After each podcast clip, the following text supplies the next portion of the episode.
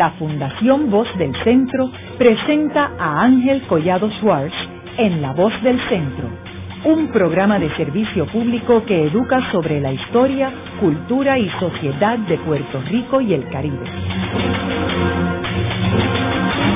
Saludos a todos. El programa de hoy está titulado Las transferencias de terrenos federales a Puerto Rico. Hoy tenemos como nuestro invitado al arquitecto Francisco Javier Blanco, quien fue el primer director ejecutivo del Fideicomiso de Conservación de Puerto Rico. Como sabemos, en el 1898 los Estados Unidos invadieron a Puerto Rico, que era una colonia de España en aquel momento. Como colonia de España, la metrópolis tenía propiedades en Puerto Rico, que eran los terrenos de la corona. Javier, ¿qué sucede cuando los estadounidenses llegan a Puerto Rico con esos terrenos de la corona de España? Los terrenos de la corona se transfirieron por el Tratado de París a los Estados Unidos. Hay un mapa de Puerto Rico y su isla adyacente del 1900. Hay, hay dos mapas. Uno de ellos que recuerdo bien la fecha es del 1905, donde está el inventario completo de tierras de la corona. Ahí, por supuesto, pues caen bosques como de Luquillo, el Yunque y otros bosques más. Todas las áreas de manglares en el perímetro de las islas de Puerto Rico. Cuando se dice terrenos de la corona, son terrenos de dominio público, en verdad, una vez se transfieren a Estados Unidos, son inajenables. No se pueden ni vender ni disponer de ellos, porque son de dominio público. Eso, como bien sabemos, se le ha hecho bien poco caso, especialmente en el caso de los manglares. Aunque en el caso de los manglares, en, algunos casos, en muchas ocasiones, la corona daba concesiones, que se llaman así, concesiones de la corona de España, y eran derechos inscribibles, o son derechos inscribibles porque existen aún. Especialmente muchas de las salinas de Puerto Rico gozan de lo que se llaman concesiones de la corona. Y esas son hipotecables, son inscribibles en el registro, así que la persona que tiene ese derecho puede disponer de ella en cuanto al derecho que se le otorga. Y esos derechos eran usualmente derechos mineros. La sal se consideraba, aunque era por las mareas, ¿verdad? Este, inundar unas lagunas, se consideraba un derecho que era transferible, pero era la minería de ese, la sal mineral. Pues. También hacía algunos manglares, porque de los manglares se sacaba primero leña para carbón, carbón vegetal, y además del mangle rojo extraían lo que se llama la tanina, que es lo que usan los que trabajan en cuero para teñir el cuero y curarlo, porque tiene un ácido tánico. Por ejemplo, si tú tiras un pañuelo blanco a un manglar, un manglar de mangle rojo, que es el que parece patas de gallina, ¿verdad? y lo saca está está marrón y no hay forma de sacarle esa mancha. ¿Y qué pasa con los terrenos de la corona? Bueno, pasaron todos, fueron transferidos por ese por el tratado a los Estados Unidos. ¿Y qué hace Estados Unidos con ellos? Con algunos se queda, como por ejemplo con Luquillo, el yunque, que hoy en día es del US Forest Service, del Departamento de Agricultura Federal. Teodoro Rubel en el 1906 lo convierte en la primera reserva forestal del sistema de reservas forestales de los Estados Unidos. Es el número uno, establecida por él en 1906. Tal y como Culebra, creo que es la número 41 de santuario de aves, lo que le llaman en inglés un wildlife refuge del sistema federal. Otros los americanos, el gobierno federal, los transfiere al gobierno de Puerto Rico. Y son muchos de ellos son los bosques que están bajo la custodia ahora de recursos naturales. Guabate, el de Arecibo, Toro Negro, Si todos los que son bosques estatales bajo recursos naturales vienen de terrenos de la corona transferidos con el Tratado de París. ¿Y luego qué sucede con los que ellos se quedan? ¿Qué uso le dan los Estados Unidos a los terrenos que ellos se quedan? Bueno, algunos de ellos los administra, como te dije, en el caso del Yunque, los administra el, el US Forest Service, el Servicio Forestal Federal, que es del Departamento de Agricultura. Otros, por ejemplo, el Campo del Morro y estructuras históricas, pasan al Departamento del Interior. El Departamento de Agricultura Federal y el Departamento del Interior de los Estados Unidos son dos aves de un plumaje totalmente distinto. El Departamento del Interior, especialmente su división de parques nacionales, que es el custodio del Morro y San Cristóbal y es parte de las murallas, gran parte de ellas, caen bajo el Servicio Nacional de Parques, gozan de una protección que no goza el bosque, la Reserva Forestal del Yunque, Luquillo. El Departamento de Agricultura permite usos foráneos, o más bien, no foráneos, es que la intención del Departamento de, Agricultura Federal en cuanto a bosques refiere es la explotación del recurso de los bosques. Y se ha dado el caso que en una ocasión, lo recuerdo bien porque como ciudadano tuve que intervenir y protestar que se quiso derribar árboles, cortar, hacer corte de árboles en el, en el yunque para madera. Una cosa inaudita, porque eso son, es un bosque de, maderas nobles, difícil de, reproducir así de la noche a la mañana. Pero sí la han utilizado para lo que ellos lo llaman investigaciones destructivas, destructive research. Por ejemplo, para la guerra de Vietnam, ahí se hicieron las pruebas de la gente naranja. Y hay secciones del bosque que nunca se han recobrado. Quedaron totalmente desfoliadas. Había para uso militar el Departamento de Defensa, de estas tierras de la corona, ¿cuáles de esas tierras el gobierno federal utilizó para fines militares o de defensa? Bueno, el mismo bosque de Luquillo, y aún sigue siéndolo, en la cima ya por el Monte Brito, más otra de, de, los, de los picos altos. Eso está sembrado de antenas, eso parece un puerco espín de telecomunicaciones secretas de, la, de las fuerzas militares.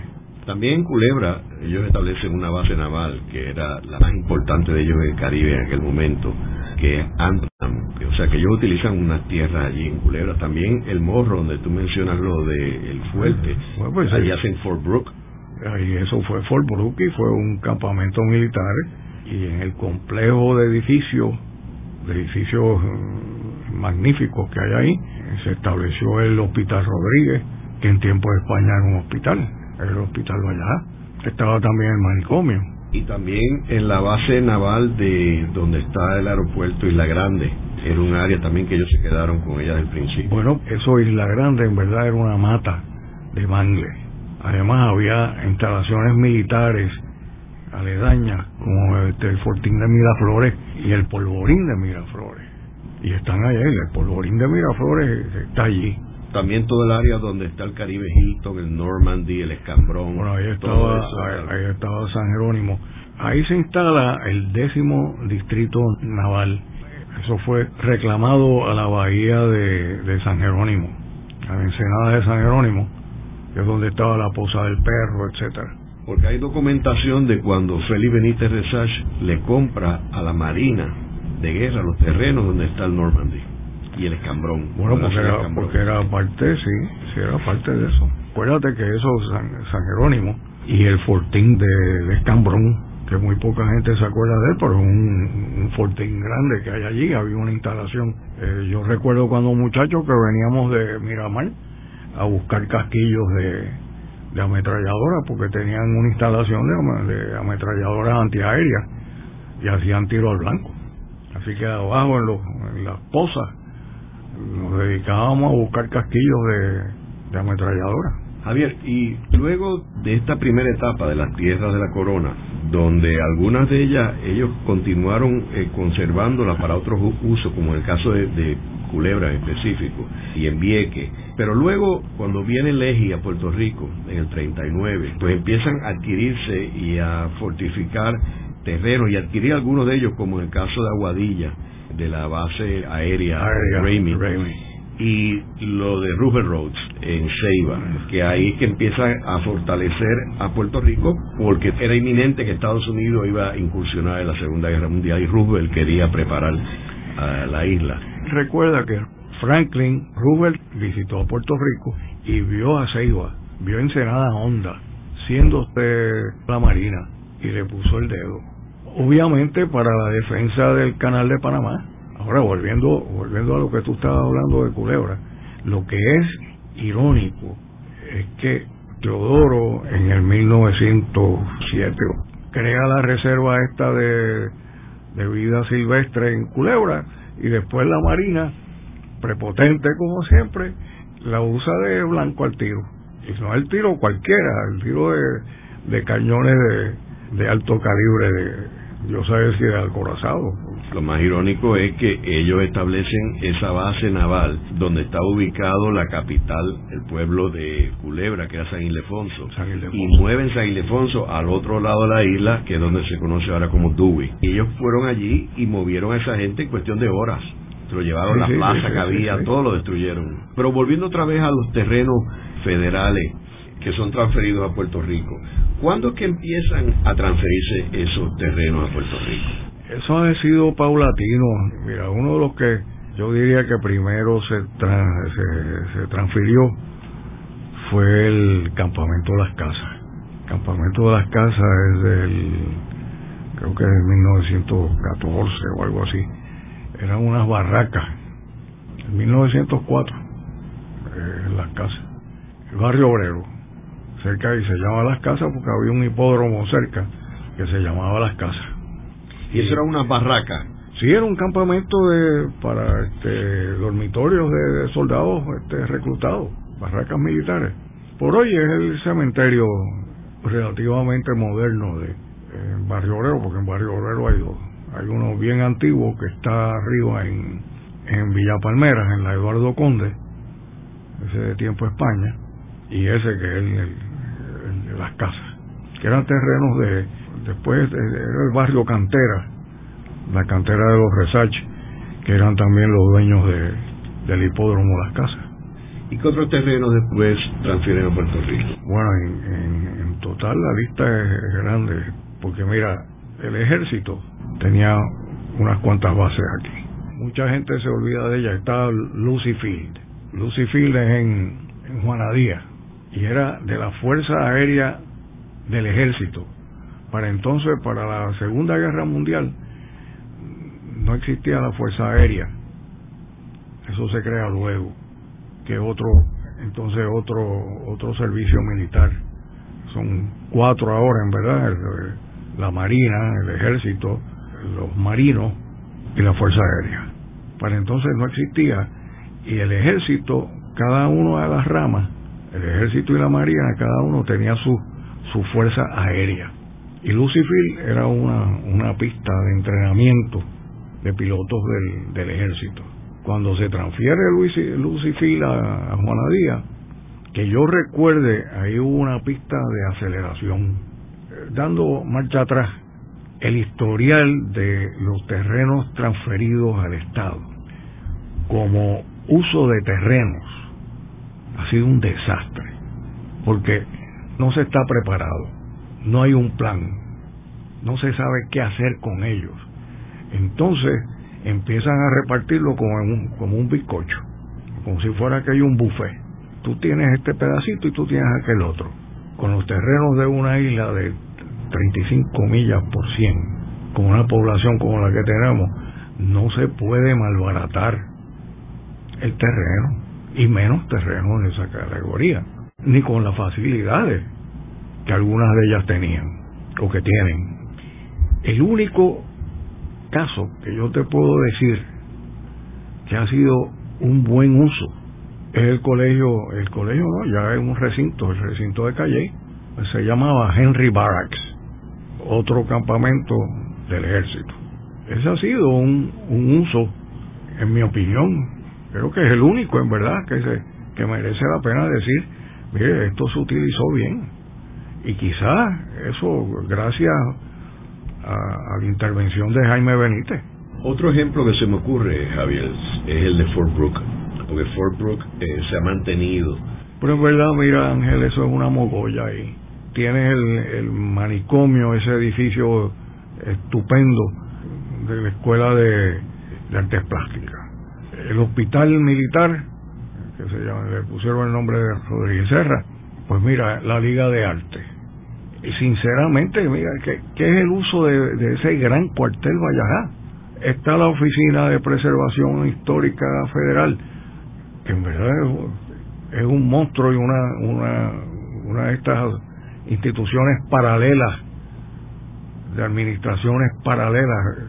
Si tenemos el Instituto de Cultura que hace la Oficina de Preservación Histórica Federal lo único que tiene que hacer es aprobar que va a ser financiado por dineros federales de preservación histórica. Eso es todo. Un receptor de propuestas. Eso no es así hoy por hoy. Haremos una breve pausa, pero antes los invitamos a adquirir el libro Voces de la Cultura con 25 entrevistas transmitidas en La Voz del Centro. Procúrelo en su librería favorita o en nuestro portal.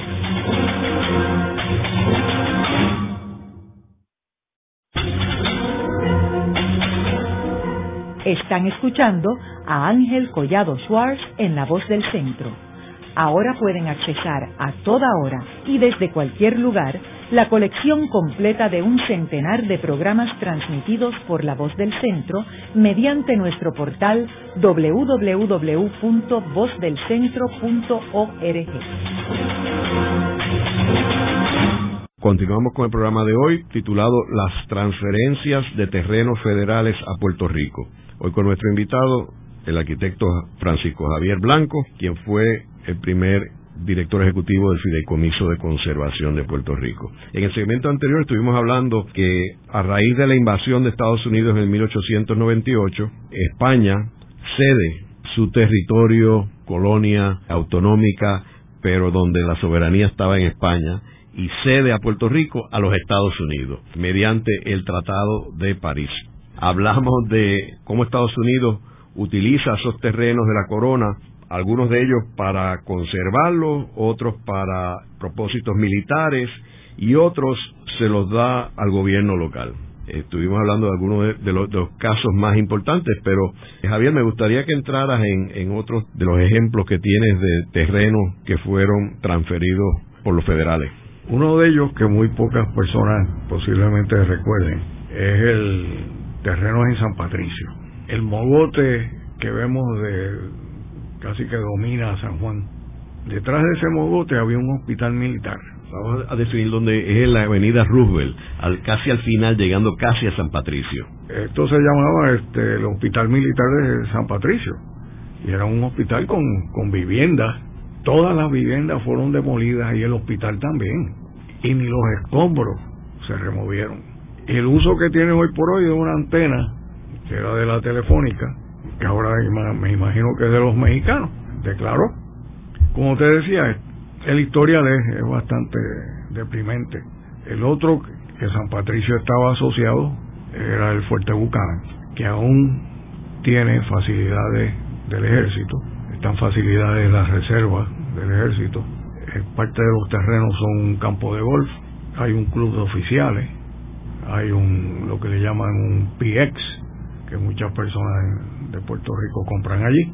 Y algunas agencias federales como el está por ejemplo el Hydrologic Survey de Interior, el Geological Survey, que tienen oficinas allí, la cárcel federal, pero parte de los terrenos también pasaron, fueron transferidos al gobierno y el Departamento de Comercio tiene una serie de almacenes y la autoridad de los puertos obtuvo entonces lo que se llamó el Army Terminal. Y es ahí donde descargan, por ejemplo, los, tanqueros de energía eléctrica. Son unas facilidades portuarias considerables que no hace mucho estuvo una persona, o fue un programa radial, o en un artículo en el periódico, alguien que conoce las facilidades bien, criticando el estado de abandono que tiene el Army Terminal, nuevamente del ejército, era del ejército, no de la Marina, estaba asociado a Buchanan. El fuerte Allen en Juanadía pasó a la Guardia Nacional y yo estoy seguro que tú recuerdas que durante la administración de Carter, ahí fue que se intentó eh, refugiar a los haitianos, que ahí fue que Doña Inés se unió a la protesta. Y de hecho aquí en La Voz del Centro tenemos en la biblioteca virtual un par de, programas con unas personas que intervinieron en ese proyecto, que era Carlos Romero Barceló, el gobernador, sí. y Jimmy Carter era, el, presidente. Pues esa es la historia de Forlanen, ahora es de la Guardia Nacional. Punta Salinas, era una facilidad también del ejército de, de una instalación de radares y un balneario militar para el uso de, de los militares de Bucana y de, la isla. Pasó a Parques y Recreo, un balneario del sistema de playa, de balnearios de, de Parques y Recreo. El convento de las Carmelitas en el Viejo San Juan fue también usado por las fuerzas militares durante la guerra. En la capilla hubo lo que se llamaba entonces, yo creo que existen aún en los, cuando hay teatros de guerra, un club uso, USO, que era pues donde los, soldados pues iban eh, a tomar cerveza, etcétera, un, un club de fuera de, de la cuestión de disciplina militar, pero aún eh, era parte del, del ejército. Y eso estuvo en la capilla, la base Remy, también inicialmente fue una base del ejército con unas pistas expandidas luego por la fuerza ya la fuerza aérea de donde despegaban los grandes bombarderos B-52 esa base Raimi también tenemos un programa en la biblioteca virtual de La Voz del Centro en la cual entrevistamos a Aide Richard quien eh, su padre fue el abogado que defendió a algunos de los terratenientes del área el ejército arbitrariamente decidió sacarlos de los terrenos y fue el fiscal Snyder el que intervino en todo ese proceso. Me gustaría dejarla para luego porque entre Raimi y Roosevelt hay unos activos para el Estado de un valor incalculable. Ya Raimi en verdad es un desperdicio, un total desperdicio. Podemos entrar en eso ahora mismo. Por ejemplo, el aeropuerto internacional Luis Muñoz Marín es una facilidad totalmente obsoleta y peligrosa, donde los aviones para aterrizar pasan por un, un sector de San Juan altamente poblado. De haber un desastre que Dios no lo quiera, mueren miles de personas. Y a veces se utiliza también cuando cambia la orientación del viento para despegar. Cualquiera de las dos maniobra es peligrosa en la aviación. Aparte, Javier, de que está la pista y entonces a la izquierda tienes una serie de condominios y a la derecha tienes el poblado. O sea que no hay prácticamente ninguna parte del mundo donde tú tengas un aeropuerto importante hoy, donde esté bordeado por condominios y casas. Pues está perdiendo la gran oportunidad de que Raven, Aguadilla, Punta Borinquen, casi que se, se llama el sector, sea el aeropuerto internacional de, Puerto Rico. La distancia es mínima si tú piensas en que estableces un tren de alta velocidad como el, el al-andaluz, los trenes japoneses, los trenes balas que le llaman. La distancia se convierte en 20 minutos. 20 minutos te echas tú ahora mismo de aquí del viejo San Juan al Muñoz Marín. Y esto sería exclusivo tu boleto aéreo es tu pasaje en ese tren, con unos, unos de carga y otros de totalmente de pasajeros. Ese es el aeropuerto internacional de Puerto Rico. Lo he discutido con un sinnúmero de personas, entre ellos el, el Menegil Ortiz Quiñones. Tú aterrizas sobre el mar y despegas sobre el mar porque es esa cabeza de perro que tiene la isla, que hace un, una curva, y esas pistas, la pista grande de, de, Punta Borinquen, despegas también sobre el mar. Los que planificaron esa, esa base sabían muy bien lo que estaban haciendo y por qué la pusieron ahí. Tienes otro, el campamento Santiago de Salinas, que es el campamento de la Guardia Nacional. Ahí, estando yo en el fideicomiso y con la ayuda de, de Willy Miranda Marín, que era entonces el general, lo que le llaman en inglés el Adjutant General de la Guardia Nacional, y además con la ayuda de la Casa Blanca de Clinton, eh, se obtuvo que el fideicomiso controlase a perpetuidad del contorno de 100 metros hacia arriba, cosa que no haya posible desarrollo en todo ese paisaje que Willy muy bien lo, nombró los Montes Oscuros. Aunque está la Guardia Nacional, el título de los terrenos, y con ello fue que se negoció, es del Cuerpo de Ingenieros del Ejército. Si se va al registro de la propiedad, se verá que el, el título está en, manos del cuerpo de ingenieros, que aún tiene facilidades aquí en Puerto Rico, aquí en, San Juan, ahí en Puerta de Tierra, están las oficinas centrales de ellos. Esas son del ejército, que he descubierto. ¿Y de la Marina?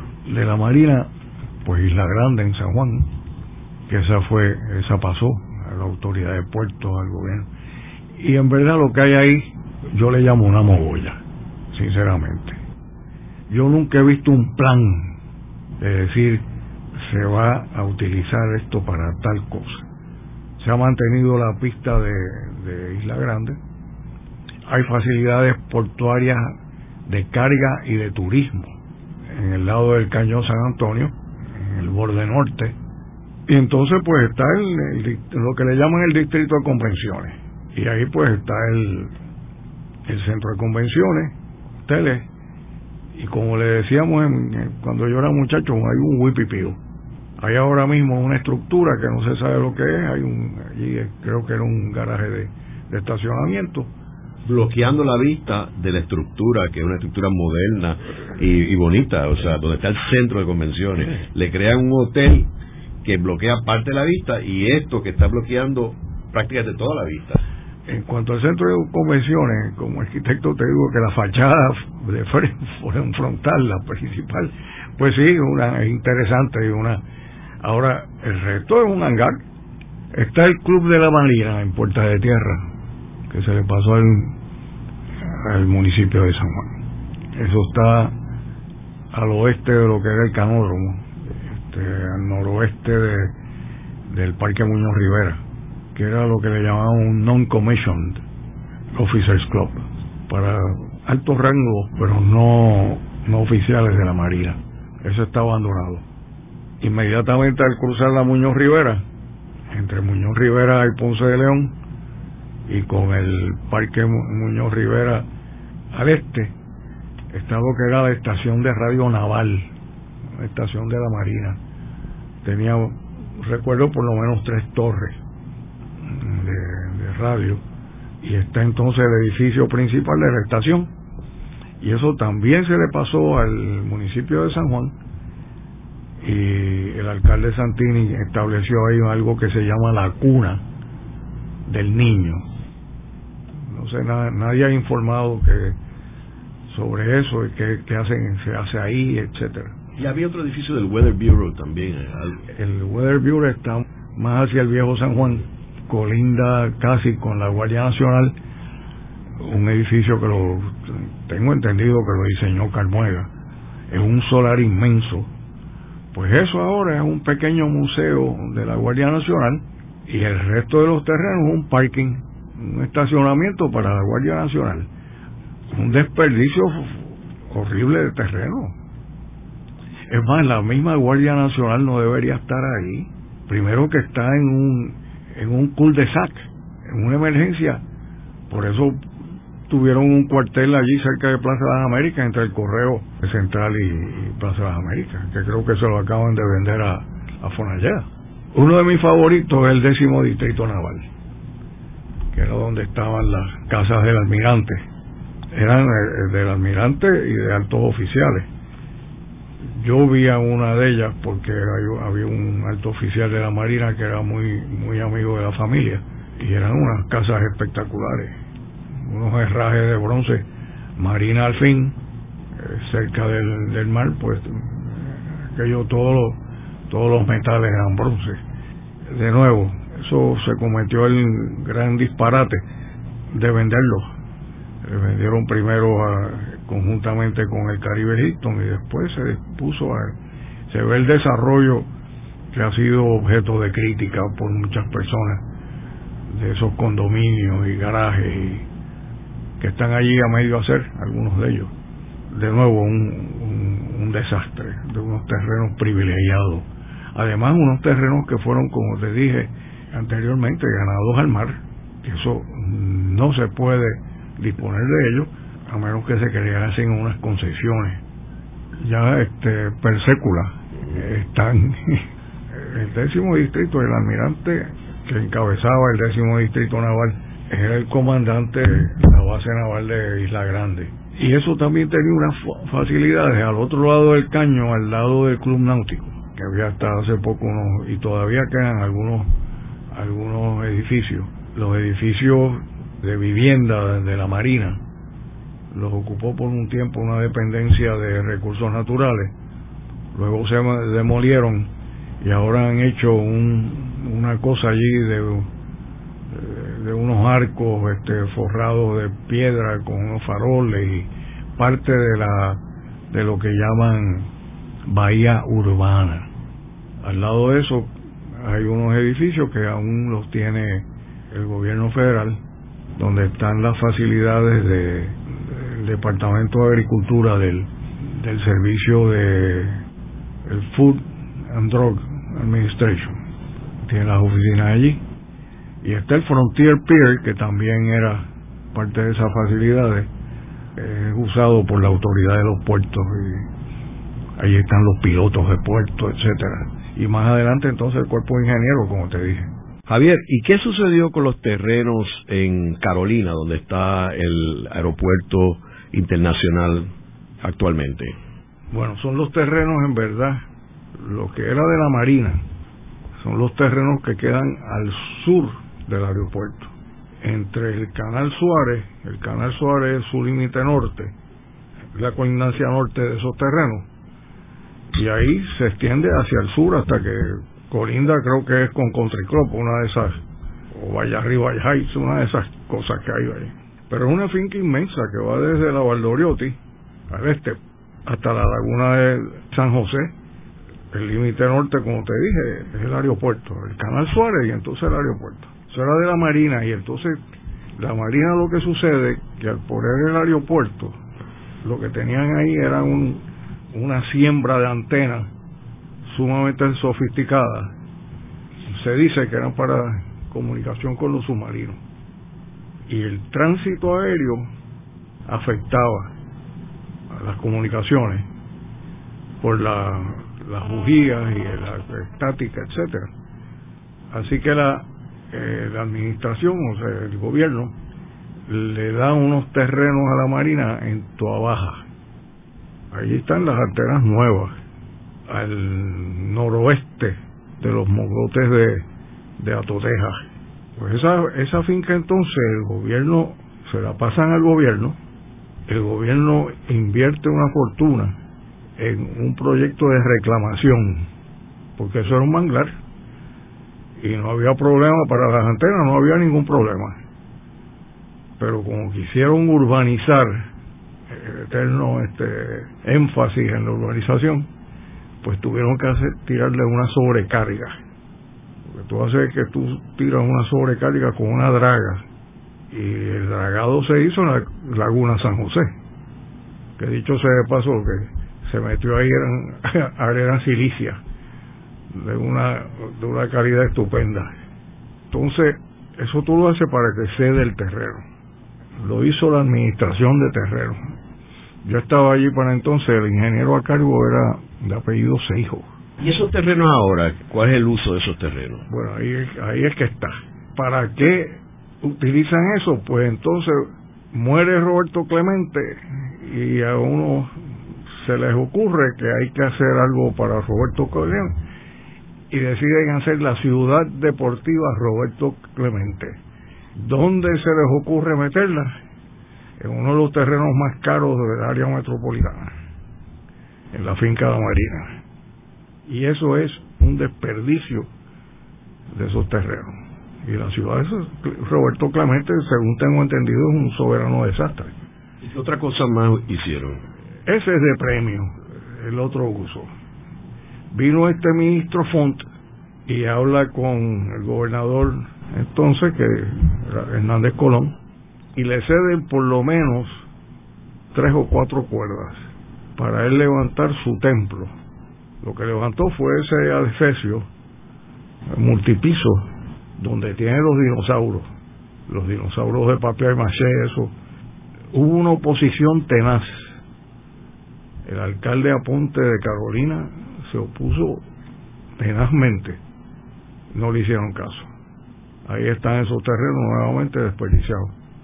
Ninguno de los dos usos paga contribuciones, porque son una institución religiosa supuestamente y, la otra sin fines de lucro. Ese que yo creo que es uno de los mejores ejemplos que hay del desperdicio de terrenos de esta isla. Haremos una breve pausa, pero antes los invitamos a adquirir el libro Voces de la Cultura, con 25 entrevistas transmitidas en La Voz del Centro.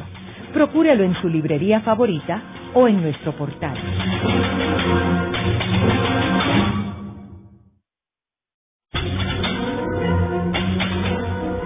Están escuchando a Ángel Collado Schwartz en La Voz del Centro. Ahora pueden accesar a toda hora y desde cualquier lugar la colección completa de un centenar de programas transmitidos por La Voz del Centro mediante nuestro portal www.vozdelcentro.org.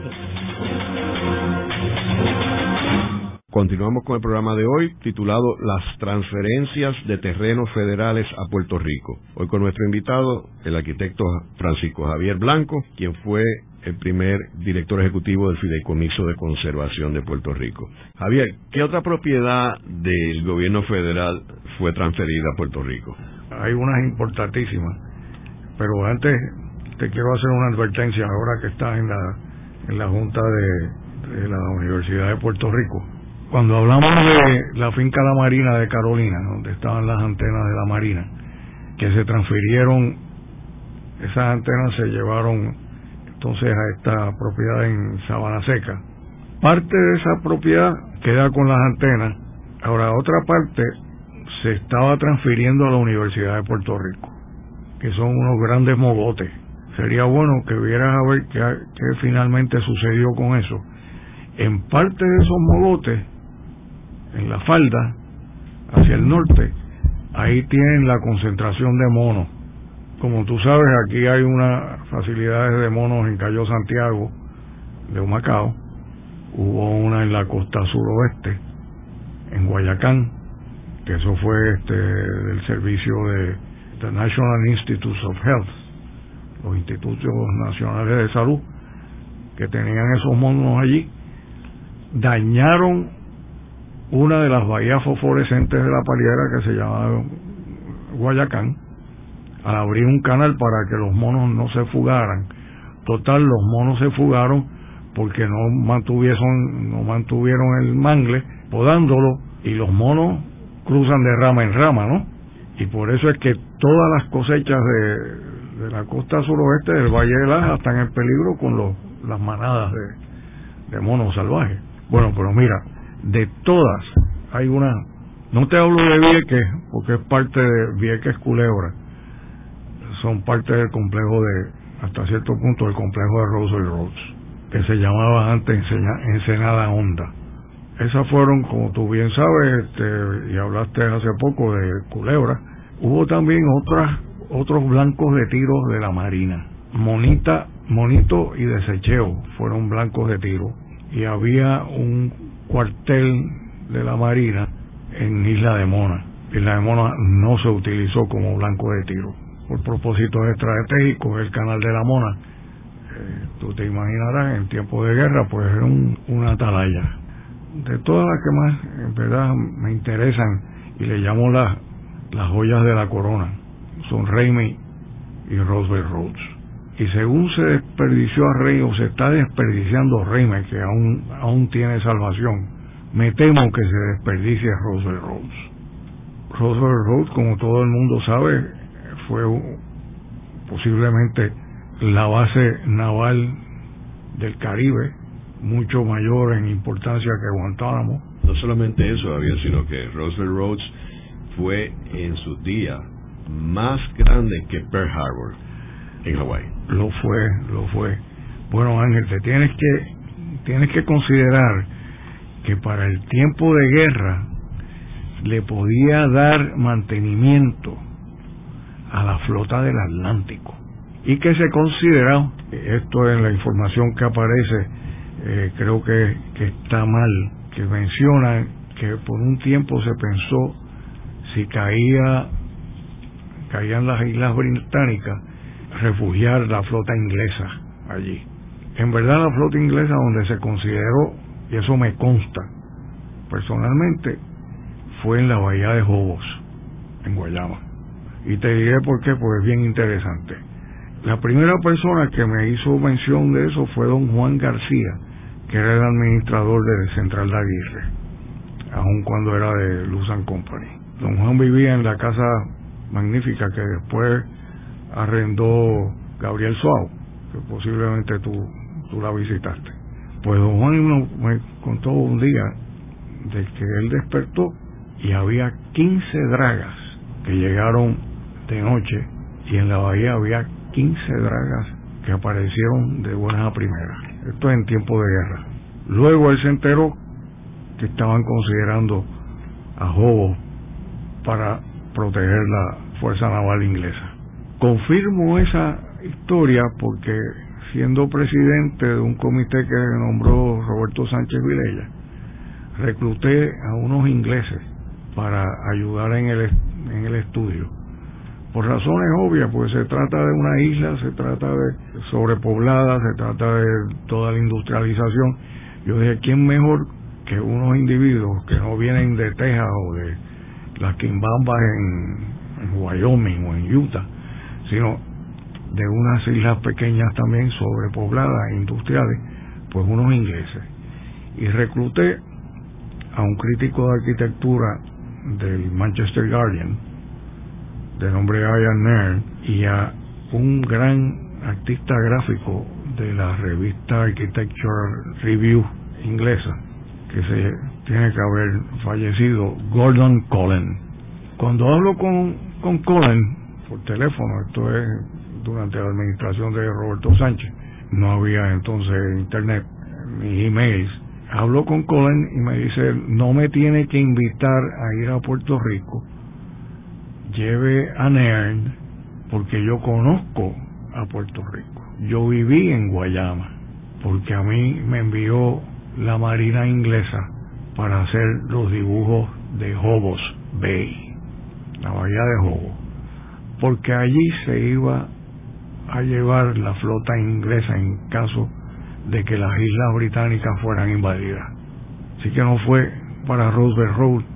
Y me gustaría ver si alguien entra al Museo de la Guerra, especialmente de la Marina de Inglaterra, porque estoy seguro que los dibujos de Colin de Hobos están allí.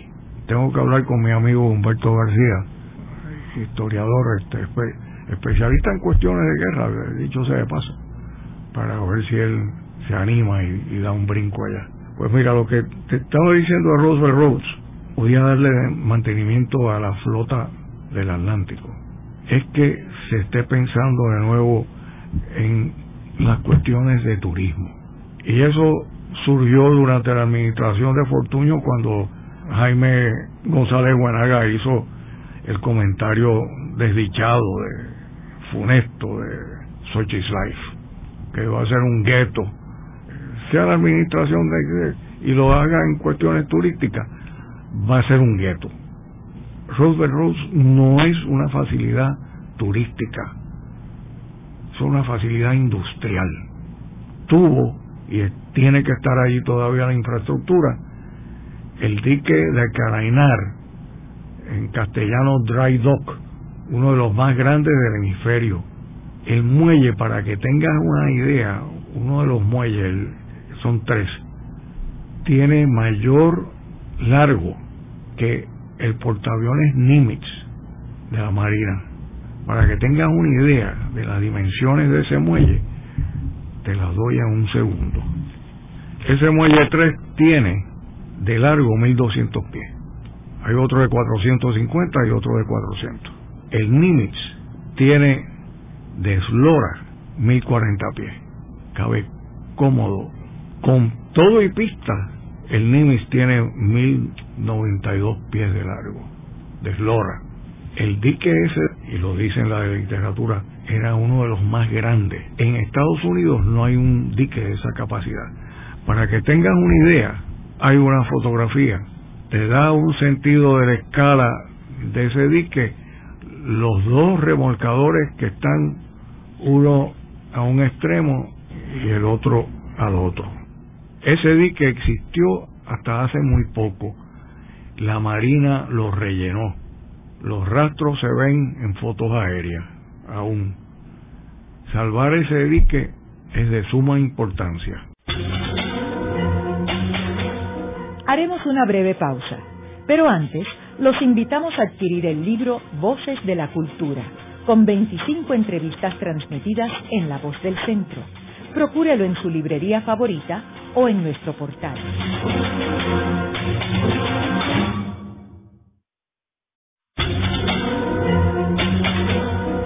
Continuamos con la parte final de La Voz del Centro con Ángel Collado Schwartz. Pueden enviarnos sus comentarios a través de nuestro portal www.vozdelcentro.org. Continuamos con el programa de hoy titulado Las transferencias de terrenos federales a Puerto Rico. Hoy con nuestro invitado, el arquitecto Francisco Javier Blanco, quien fue el primer director ejecutivo del Fideicomiso de Conservación de Puerto Rico. Javier, en el segmento anterior nos quedamos hablando de Roosevelt Roads y las facilidades que tiene actualmente. Bueno, sí, que, fueron construidas por la Marina y que están allí. Y como te decía, ese dique, aunque la Marina lo rellenó, porque era visible hasta hace poco en la en las fotos aéreas de Google, es recobrable. Y eso es si los panameños tienen una gallina que pone huevos de oro con el canal, si Puerto Rico tiene algo que puede convertirse en una gallina de los huevos de oro, es Roosevelt Roads, en términos de facilidades de mantenimiento marinas. ¿Dónde, navales, dónde tú vas a reparar en este hemisferio lo que se llaman los Panamax, que son los cargueros de los furgoneros de la capacidad mayor que pueden pasar por el canal. Eso lo determina los anchos de las esclusas y el largo de la esclusa. Así que la eslora y la manga de los barcos tienen que tener una dimensión y de todas maneras son inmensos. Por eso los panameños están haciendo un canal paralelo para que aún puedan ser más grandes. Rupert Roads tiene la capacidad, como te mencioné anteriormente, si puede darle mantenimiento al Nimitz, al Forestal, al Kennedy, oye, te acepta un Panamax cómodamente. Las dimensiones de un Panamax son desloradas, te diré. ¿Y con el resto de los terrenos allí de esa base, Javier? Pues puede, mira, hay necesidades, una facilidad industrial portuaria como esta necesidad necesita facilidades ancilares, talleres de mecánica, lo que era por ejemplo la barca aquí para las centrales, pues mira, tú necesitas tener lo que le llaman en inglés machine shops de primera. Y aquí hay gente lo puedo decir porque me han ayudado, esas personas me han ayudado a restaurar maquinaria, maquinaria del siglo XIX. existe el personal aquí. Pues mira, si algo necesita Ceiba y ese sector es trabajo y trabajo de paga alta y no servil. Mira, el empleo de hoteles, la gerencia toda viene de fuera y le toca a los puertorriqueños estar cambiando sábana. De perderse esta oportunidad sería un crimen. Así que yo espero que hayamos aprendido de los disparates que se han cometido en el pasado con esos terrenos que algunos hasta hubo que comprarlos, el décimo distrito naval hubo que comprarlo, que es absurdo. Te repito que sería un crimen que Roosevelt Roads caiga en la misma actitud de la cuestión turística, las playitas, tiene unas reservas naturales de una gran importancia. Los manglares de medio mundo pues tienen, tienen que, que salvarse y protegerse y eso le corresponde a recursos naturales. Tengo entendido que hay un acuerdo con el Fideicomiso de Conservación. Esos son terrenos de nuevo del límite marítimo terrestre que no le corresponde al fideicomiso, pero vamos, esos son otros asuntos. Pues eso ese es el historial, pero es el historial de casi siempre lo que pasa con terrenos que el gobierno adquiere. Se me olvidaba que hay otros que aún permanecen en manos de, agencias federales. El Coast Guard, por ejemplo, tiene la puntilla y parte de, de Punta Borinquen tiene el crash boat, lo que se le llamaban el crash boat landing. ¿Y el caso de Vieques?